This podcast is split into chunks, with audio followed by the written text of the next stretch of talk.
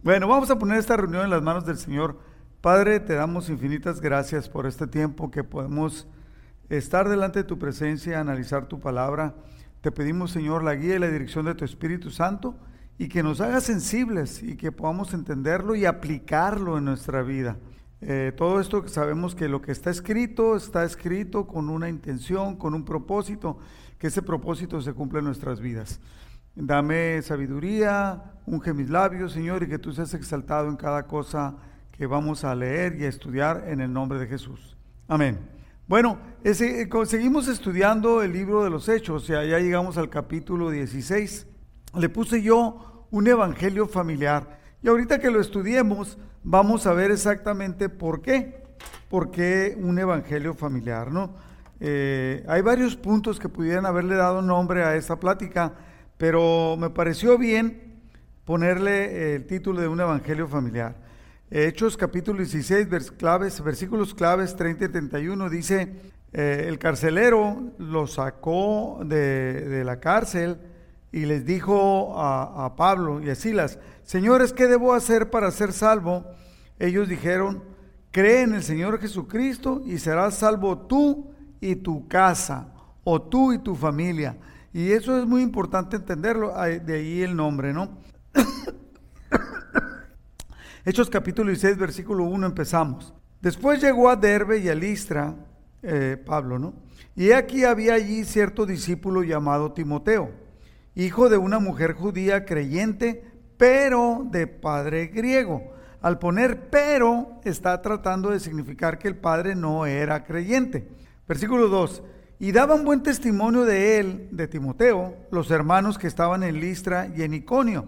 Pablo quiso que éste fuese con él, lo tomó eh, y tomándole le circuncidó por causa de los judíos que había en aquellos lugares, porque todos sabían que su padre era griego. Quiero decirle aquí algo importante.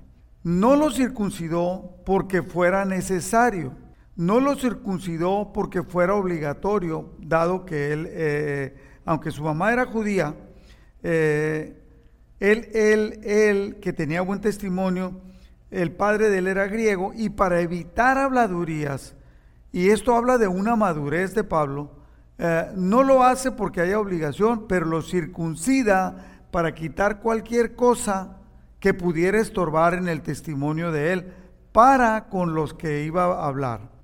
Versículo 4. Y al pasar por las ciudades, gracias. Al pasar por las ciudades les entregaban las ordenanzas que habían acordado los apóstoles y los ancianos que estaban en Jerusalén para que las guardasen.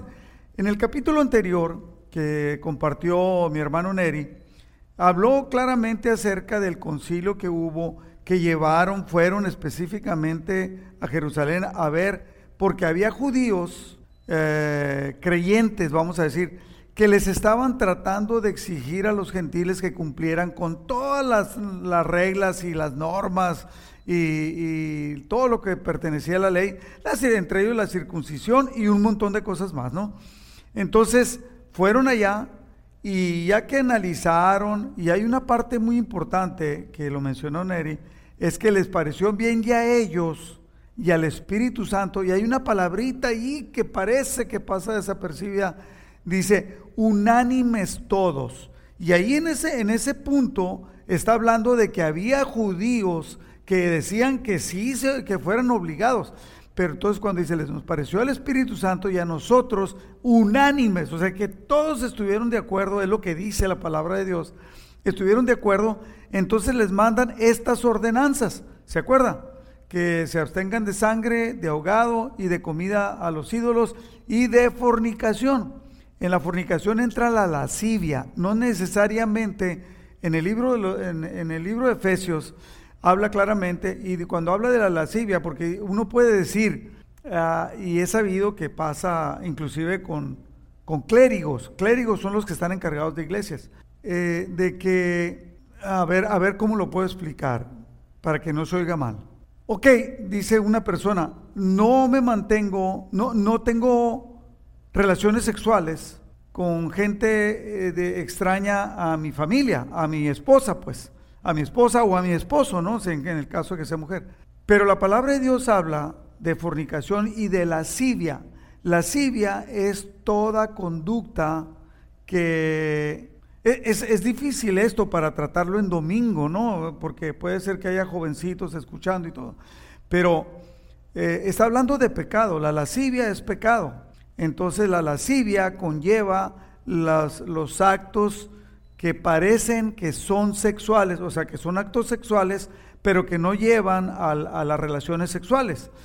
Eh, una vez eh, un cristiano me mandó un estudio acerca de, la lascivia como que era permitida. ¿De qué estamos hablando? La palabra de Dios es muy clara, ¿no? Entonces, que se abstengan de eso era parte de las ordenanzas. No quiero hacer un estudio de esto, que se lo podía dar ahorita, pero dado que es domingo y no quiero meterme en cosas que puedan ser rasposas, ¿no? Pero evite la lascivia. Entonces, una persona, este, decía yo que un cristiano, no me lo voy a decir así rapidito, dijo, ¿sabes qué? Eh, la, masturbación está permitida. ¿De qué estás hablando? Sí, es que no lleva a la fornicación. Pero mira, para cuando hacen a alguien ese acto, se tiene que haber metido en pornografía.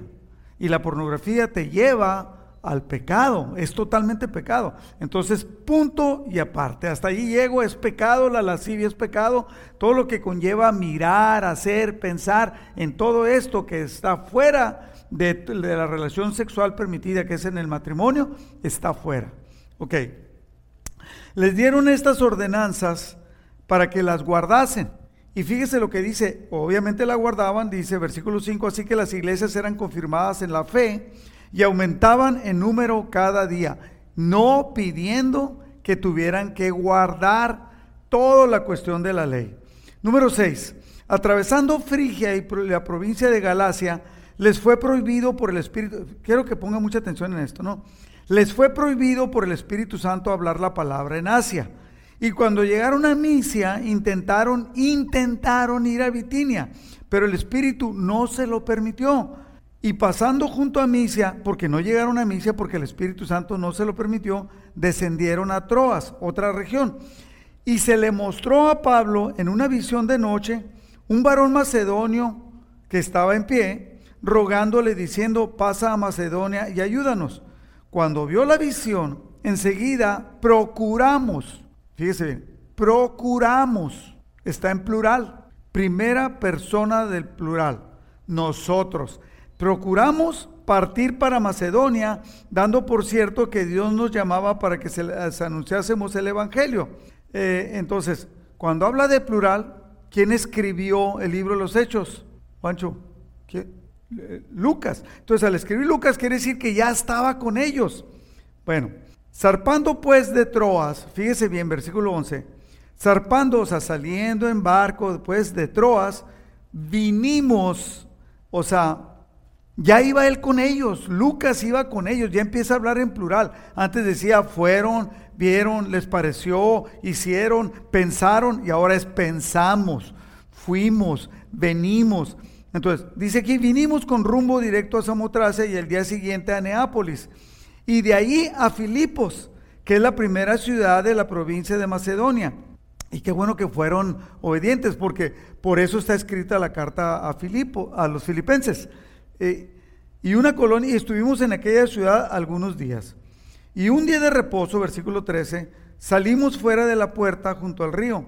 Mm, las ciudades tenían una muralla, una barda que la protegía y normalmente tenían puerta, eso es a lo que se refiere. Salimos fuera de la puerta junto al río donde solía hacerse la oración y sentándonos hablamos a las mujeres que se habían reunido. Alguien podría decir, o tal vez usted se pregunte, ¿Y por qué no en la sinagoga? Normalmente había una regla de que cuando había más de 10 varones que se juntaban para estudiar la palabra, para hacer oración, entonces se establecía una sinagoga. Quiere decir que no aquí no había más de 10 varones que eh, no llegaban a ese punto y entonces la oración la hacían afuera, afuera de la ciudad. Dice, eh, se fueron junto al río donde solía hacerse la oración y sentándonos hablamos a las mujeres que se habían reunido, no había, varones, pues había mujeres. Entonces una mujer llamada Lidia, vendedora de púrpura de la ciudad de Tiatira, que adoraba a Dios, estaba oyendo y el Señor abrió el corazón de ella para que estuviese atenta a lo que Pablo decía. Pablo estaba compartiendo.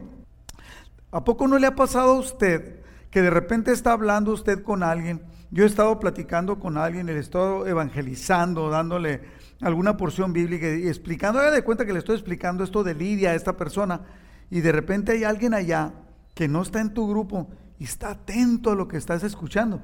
Y entonces nosotros, siendo sensibles al Espíritu Santo, debemos de darle la oportunidad a esa persona que se agregue o que le podamos compartir.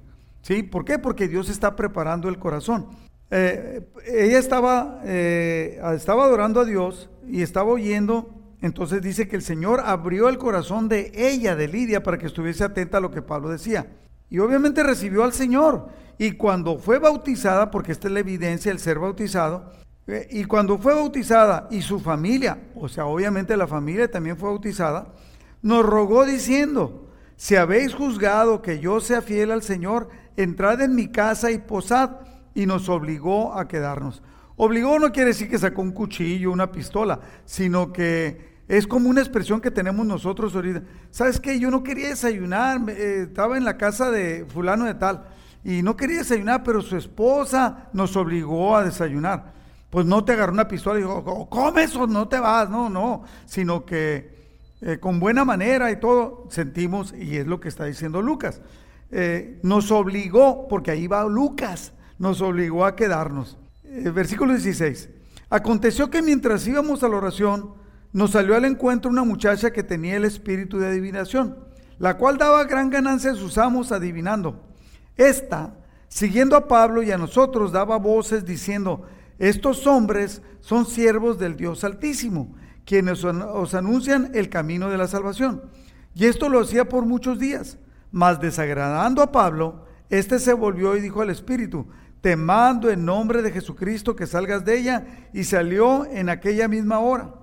Pero viendo sus amos que había salido la esperanza de su ganancia, prendieron a Pablo y a Silas y los trajeron al foro ante las autoridades.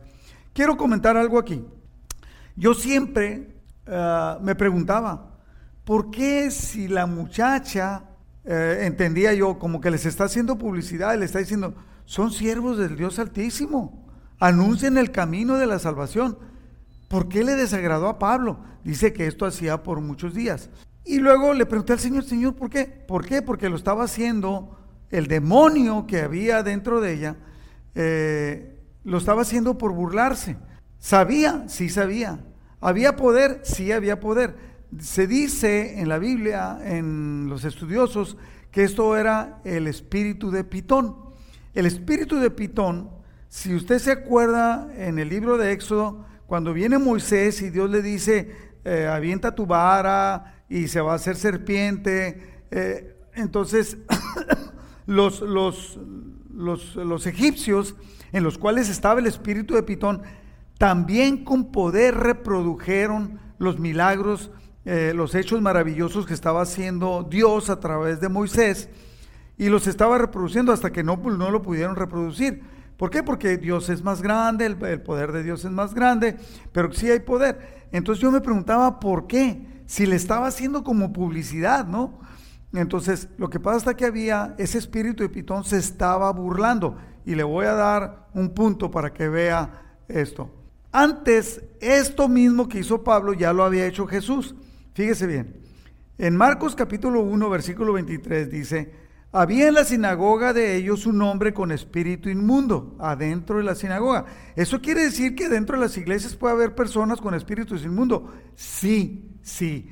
Y está comprobado que a veces hasta en las escuelas dominicales hay gente que son satánicas. O sea, Satanás se infiltra, se viste como ángel de luz para para tratar de destruir a las iglesias, para tratar de desviar. Entonces, no crea todo lo que le dicen, ay hermanito, no crea, póngalo a prueba, ¿no? O sea, no el que dice que le ama, le ama. Nomás para empezar ahí, ¿no? Pero bueno, había en la sinagoga de ellos un hombre con espíritu inmundo que dio voces. Fíjese lo que dijo el espíritu inmundo, diciendo, versículo 24, ¿qué tienes con nosotros, Jesús Nazareno? ¿Has venido para destruirnos? Sé quién eres, el santo de Dios. Pero Jesús le, reprendió diciendo, cállate y sal de él. O sea, el espíritu inmundo que estaba dentro de un hombre eh, estaba diciéndole a Jesús, eres tú el santo de Dios. Y a Jesús no le agradó. ¿Por qué? Porque eh, eh, estaba como mofándose, que es lo mismo que estaba pasando con Pablo.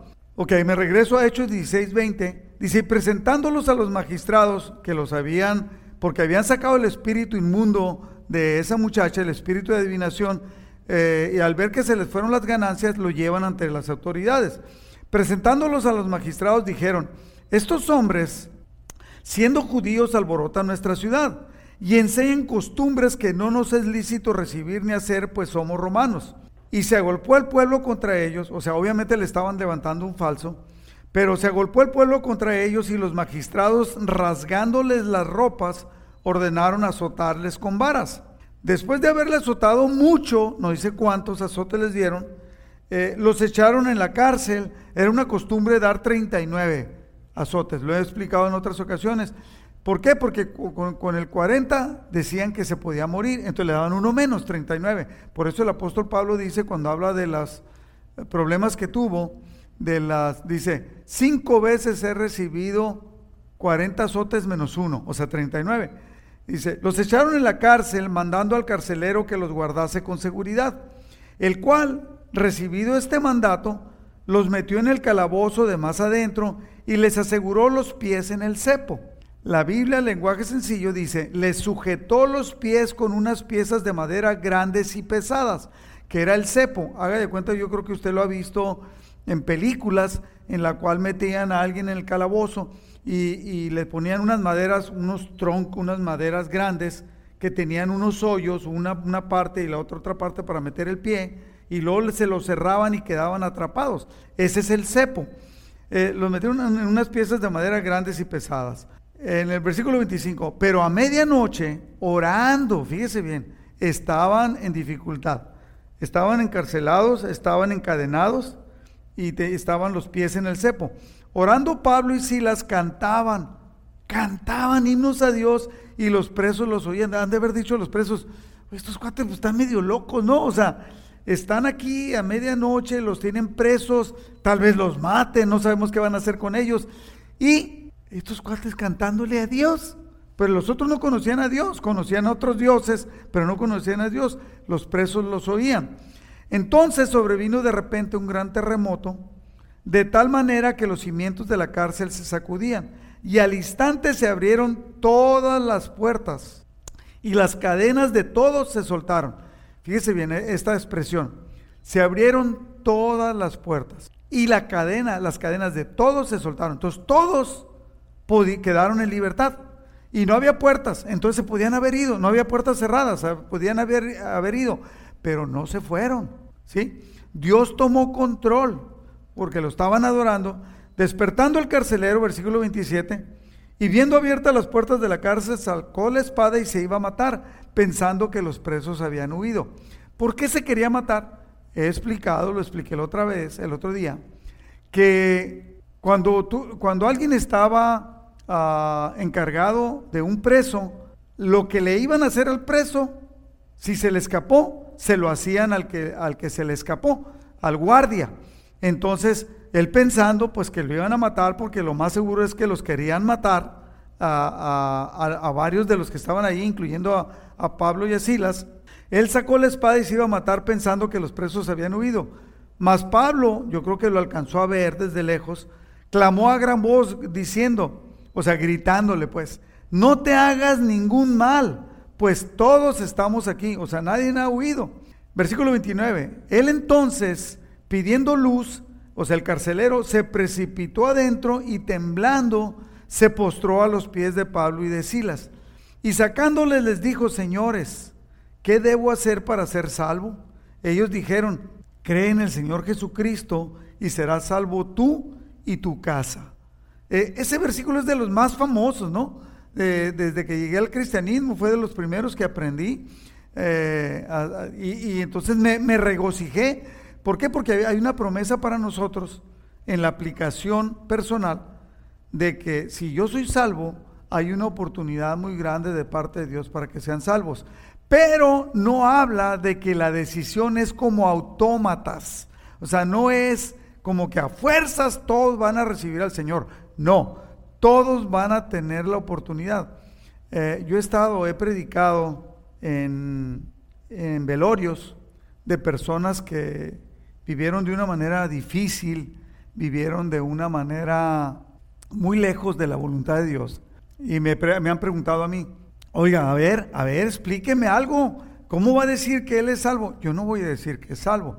Lo que sí puedo creer que es un familiar de alguien que es salvo, un hermano, un hijo, y que Dios, yo estoy seguro que Dios, porque Dios me lo ha mostrado, que Dios le da la oportunidad a esas personas de ser salvos, pero es decisión personal, porque no somos robots, es decisión personal de cada uno de ellos de, aceptar a Cristo.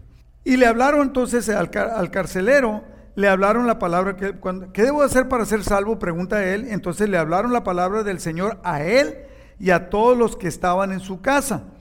Y él tomándolos en aquella misma hora de la noche, les lavó las heridas y enseguida se bautizó él con todos los suyos. Segundo caso, en el mismo capítulo en la cual alguien cree en Jesucristo e inmediatamente es bautizado. Hay personas en la iglesia que tienen cuatro o cinco años y todavía están esperando bautizarse porque están esperando que un ángel del cielo baje y les diga, hey, bautízate, cuando es una evidencia de, que, hemos aceptado a Cristo. ¿no?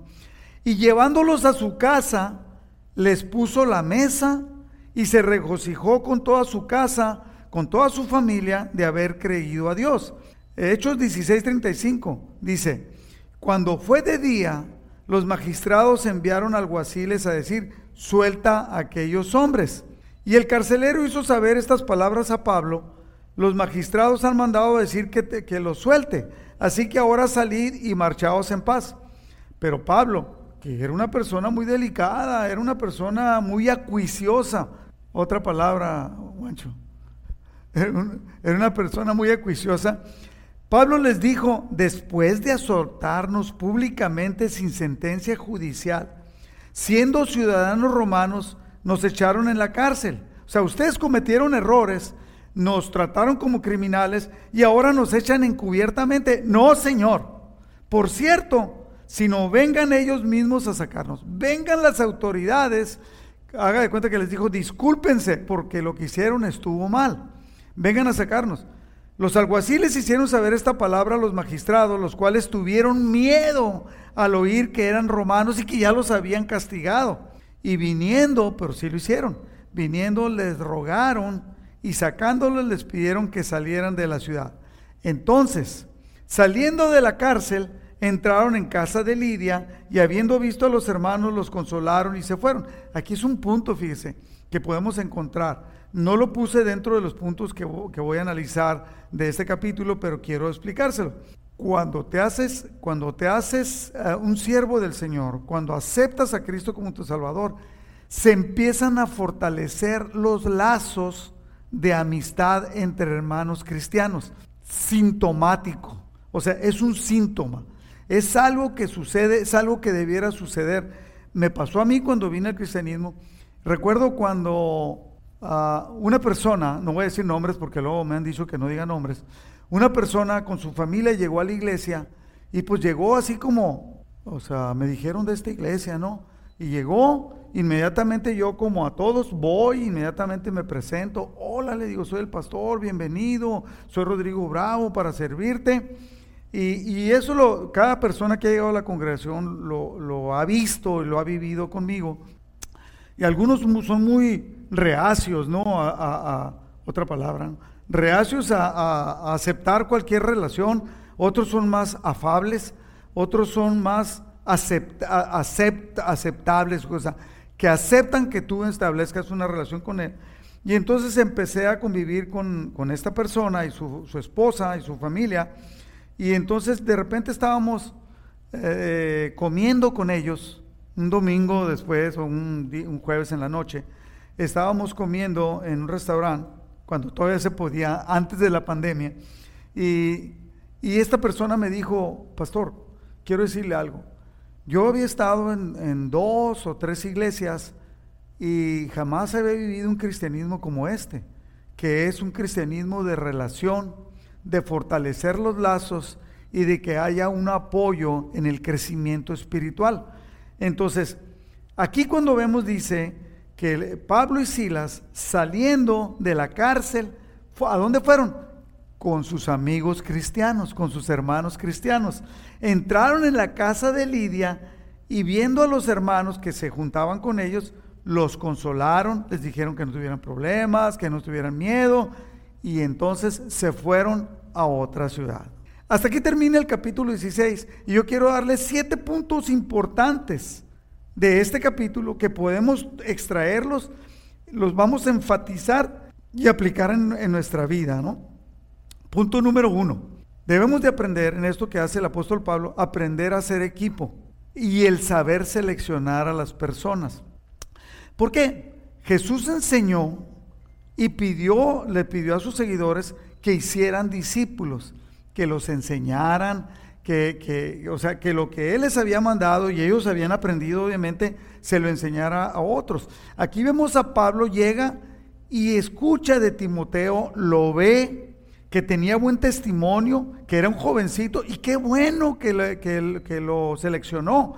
Y lo llamó, lo jaló para que estuviera con él y lo empezó a preparar el otro día, eh, Chuyín, hace varias semanas, eh, me mandó un, video de liderazgo, un video de liderazgo. Quiero, quiero enfatizar esto porque yo quiero que usted lo aplique en su vida.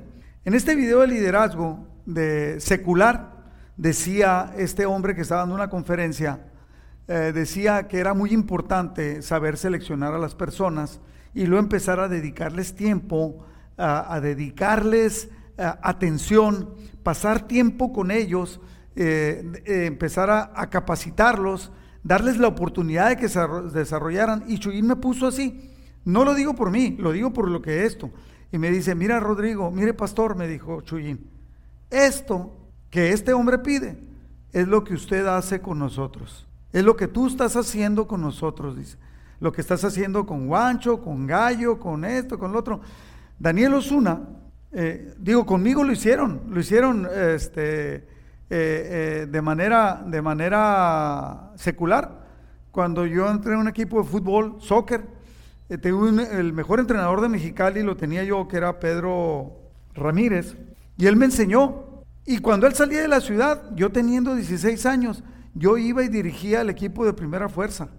Entonces, cuando todos eran de veintitantos años para arriba, y lo dirigía, porque él empezó a darme autoridad y empezó a prepararme. Y es lo que nosotros debemos de hacer. Pablo toma a Timoteo y lo ve. Mire, lo he dicho yo que esto que voy a decir suena como a, muy orgulloso y sí, sí, estoy orgulloso. Yo tomé a mis hijos y como papá y los preparé. A veces tenía juntas donde yo sabía que podía llevar a alguien, una junta informal, pero junta al fin con alguien importante, y llevaba yo a mis hijos de 13, de 12, 14 años, ¿no? Ahí andaban. 16 años, 18 años. Los llevé a juntas, en los cuales yo tenía juntas, tenía que hacer una minuta, tomaba decisiones importantes y ellos estaban ahí. Le decía, tú no vas a hablar, tú no más escucha y mira. Y él, ellos miraban. Entonces Gabriel, mi hijo, Pepe lo ha utilizado, Pepe estuvo casi a punto de dirigir la Home Depot aquí, llegó hasta el punto más alto, eh, abajo, del, gerente, eh, siendo un chamaco.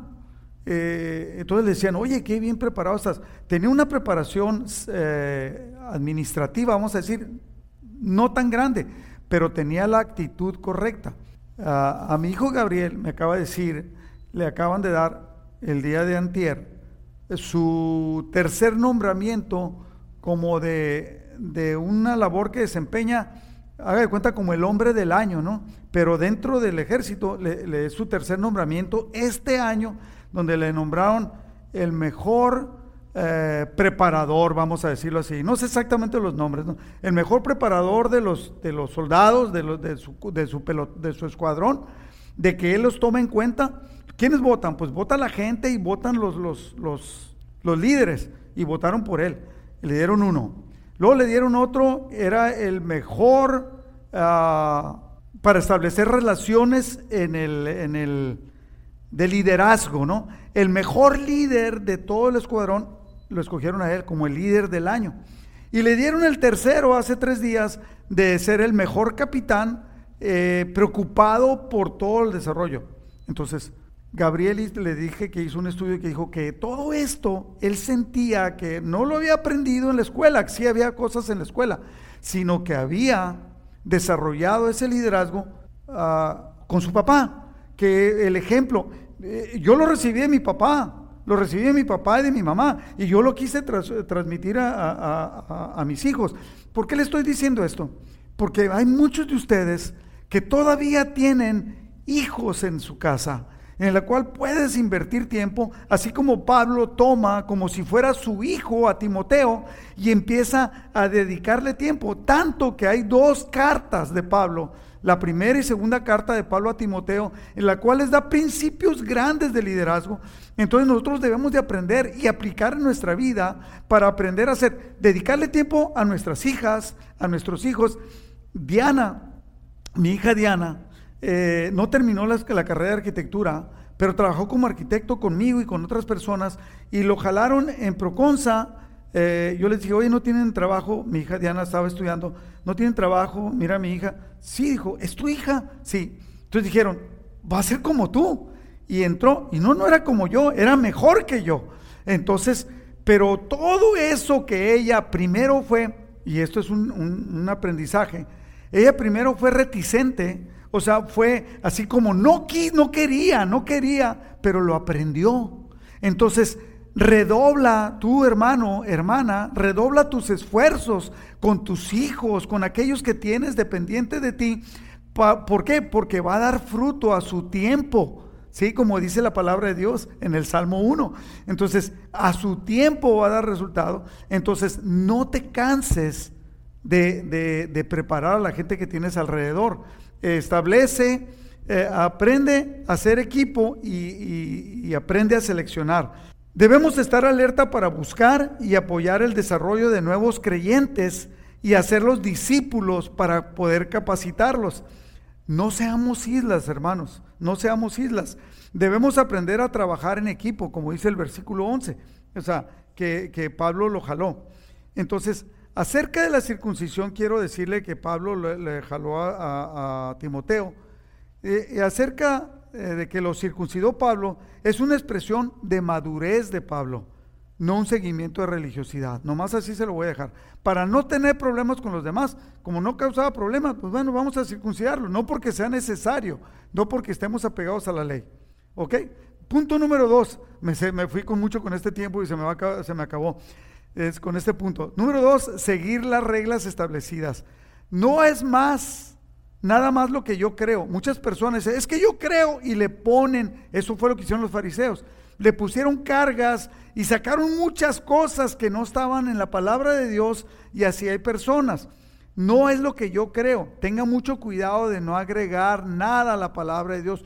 Yo he visto personas en la congregación que agregan cosas a la palabra. Así tiene que ser. No, Señor, si no dice la palabra, no impongas cargas. Es verdad, todos tenemos una tendencia a afirmar nuestras creencias. ¿Y a qué? A aplicarse a los demás. Creer que así como nosotros pensamos, así tiene que ser. Lo que está usted tratando de aplicar en lo que quiera, cumple con esto, fíjese bien. ¿Lo hizo Jesús? No, pues no lo hizo. Bueno, ¿lo hicieron los apóstoles? Mm, no, tampoco. Entonces, ¿lo pide la palabra de Dios?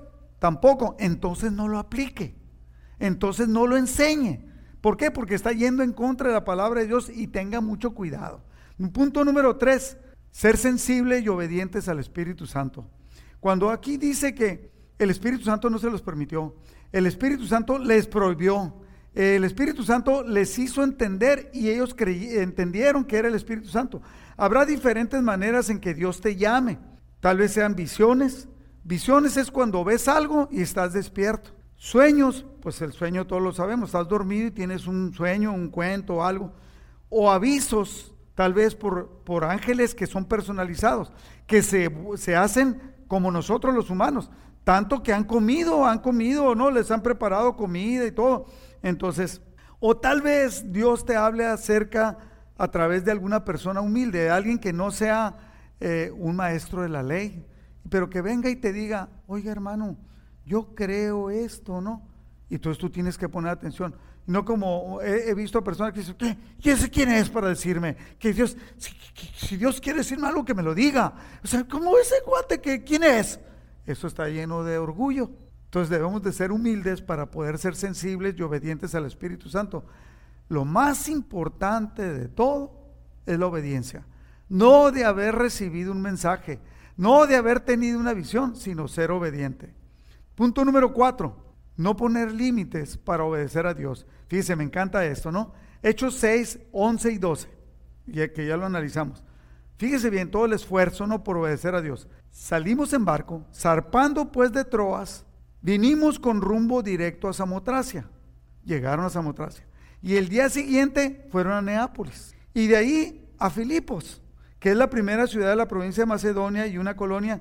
Y estuvimos en aquella ciudad de algunos días. Haz de cuenta que el Señor le, dice, oye, fulano, ve, no voy a decir nombre, ¿no? oye, fulano, ve por favor, quiero que vayas a predicar a Stockton. Stockton, pues, oigas, pues, o sea, pues, pero yo alcanzo a llegar, o, ve a, Seattle. Bueno, ¿y cómo le hago? Pues me voy a ir a, San Diego y ahí voy a agarrar el tren y luego me voy a bajar allá en Santa Catalina, en, Santa Bárbara y luego de ahí voy a agarrar un camión y me, del camión me voy a ir a Paso Robles y luego de Paso Robles me voy a ir para allá voy a pasar por Salinas, Castroville, y luego después me voy a ir hasta San Francisco, voy a quedar ahí, y luego me voy a ir, y voy... Entonces, es mucho esfuerzo. Bueno, lo que estaba haciendo Pablo, y en este caso Lucas, que va con ellos ya, es no poner límites para obedecer a Dios, es siendo obediente. Esto implica, o sea, lleva implícito recursos económicos que tienes que gastar tú para obedecerlo. Pues, implica esfuerzos.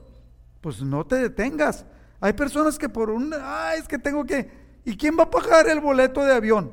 Pues tú, este, oye, pero eso cuesta mucho esfuerzo, ¿no?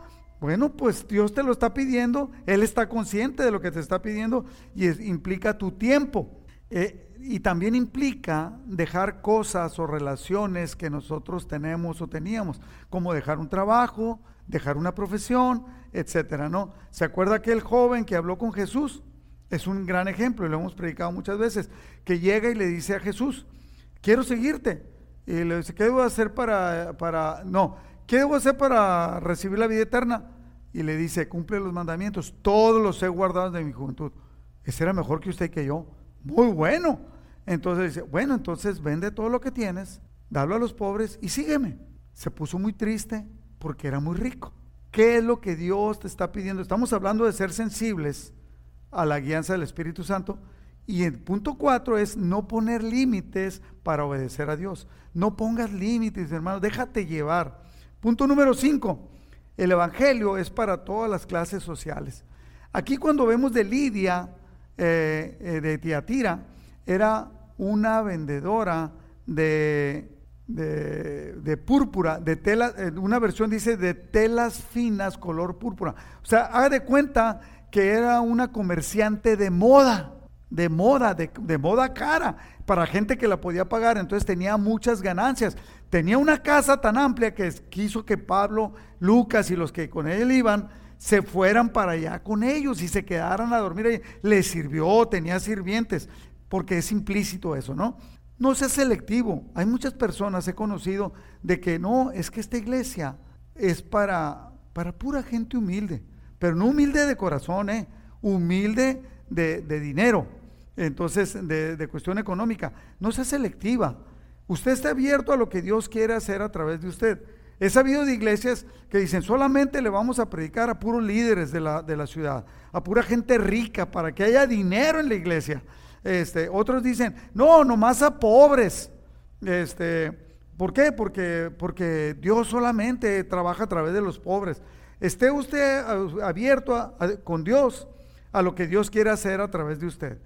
En la Biblia, en la Biblia lenguaje sencillo, la versión lenguaje sencillo, en este capítulo 16-14, dice, una de las que nos escuchaba se llamaba Lidia, era de la ciudad de Tiatira, vendía telas muy finas de color púrpura y honraba a Dios. O sea, era rica, era pobre, a Pablo no le interesaba, él predicaba, así que no sea selectivo. Punto número 6, regocijarnos ante cualquier circunstancia. Filipenses 4:4, Biblia lenguaje sencillo, dice, vivan con alegría su vida cristiana. Lo he dicho y lo repito, vivan con alegría su vida cristiana. En la Reina Valera dice regocijaos siempre. Cuando Pablo escribió regocijaos siempre, lo escribió desde, una, desde una celda de una cárcel. Y aquí lo vemos en el capítulo 16, que estando preso, ellos estaban a medianoche orando y cantando himnos a Dios, contentos. 2 de Corintios capítulo 4, versículo 8 al 10, Biblia del lenguaje sencillo, dice, por eso, aunque pasamos por muchas dificultades, no nos desanimamos. Tenemos preocupaciones, pero no perdemos la calma. La gente nos persigue, pero Dios no nos abandona. Nos hacen caer, pero no nos destruyen. A donde quiera que vamos, todos pueden ver que sufrimos lo mismo que Cristo y que por obedecerlo a Cristo estamos siempre en peligro de muerte. Pero también pueden ver por medio de nosotros que Jesús tiene poder para dar vida a los muertos. O sea, ah, dice, decía el pastor Moore, eh, me encantó como lo dijo, dijo, Pablo, este hombre, lo golpeaban, zarpaban, lo, lo, bofeteaban, lo injureaban, lo metían a la cárcel, lo volvían a meter a la cárcel, lo volvían a golpear y se levantaba feliz, contento de haber sido golpeado y de ir a servir al Señor. Y ahora hablaron de mí, me están atacando, me voy a ir de la iglesia. Unos varazos, cinco veces, 39 azotes eh, y, no, lo golpeaban, lo daban por muerto. ¿Y qué hacía? Se levantaba y seguía adelante. A ver a quién, a dónde vamos a predicar hoy. Entonces regocíjese, mi querido hermano, ante cualquier circunstancia. Y punto número siete y último, el Evangelio es familiar. Eh, así le puse, ¿por qué familiar? Porque en el versículo 30, cuando el, el carcelero pregunta, señores, ¿qué debo hacer para ser salvo? Ellos le dijeron, cree en el Señor Jesucristo y serás salvo tú y tu casa. O sea, eh, tú y tu familia. Quiero decirle, dejar que quede algo muy claro. Dios fue el que fundó, fue el que estableció la familia. Dios quiere que vengamos a amarlo familiarmente.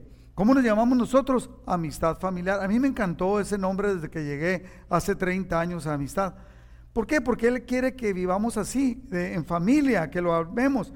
Dios nos habla de hacer un esfuerzo hacia Dios, enseñando a nuestros hijos. Fíjese bien, Deuteronomio 4.9, nueva traducción viviente porque es más explicado, le dice, cuidado, nos dice a nosotros, asegúrate, Rodrigo, asegúrate, eh, Sonia, asegúrate, eh, Marcos, asegúrate, eh, Rodrigo, Guancho, que de que nunca olvides lo que has visto con tus propios ojos.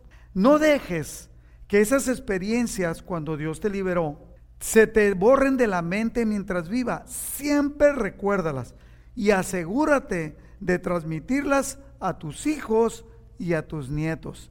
Dios es un Dios familiar. Entonces el Evangelio no es para ti solo, es para tu familia y que nosotros podamos impactar. Pero es que me equivoqué. O sea, esto es muy normal. Me equivoqué cuando no era cristiano y hice cosas inadecuadas. Pide perdón. Yo recuerdo cuando yo vine a los pies del Señor, ya lo he platicado. Junté a mí, a mis, fui con cada uno y le dije, mi hijo estaba muy chico, ¿no? Y le dije, ¿sabes qué, hijo? Yo me he equivocado como papá. Te he pedido cosas que no debían de ser porque yo no sabía. Te pido perdón. No, papá, yo no, yo ni estoy agüitado. bueno, pues, pues, te pido perdón, perdón. Mis hijas que estaban más grandes, 16, 17 años, hija, sabes que yo me equivoqué, tal vez fui, fui muy exagerado en algunas cosas, no sabía, te di oportunidad de cosas que no debería haberte dado, te debía haber estorbado, quiero pedirte perdón. No, no te preocupes, papá, siempre te has portado bien. No, no, pero quiero pedirte perdón.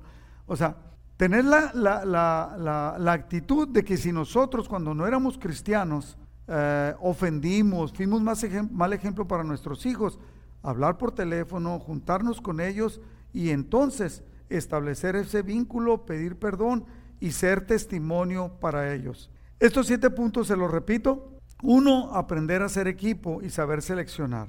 Dos, seguir las reglas establecidas que la iglesia tiene en la palabra. Tres, ser sensibles y obedientes al Espíritu Santo.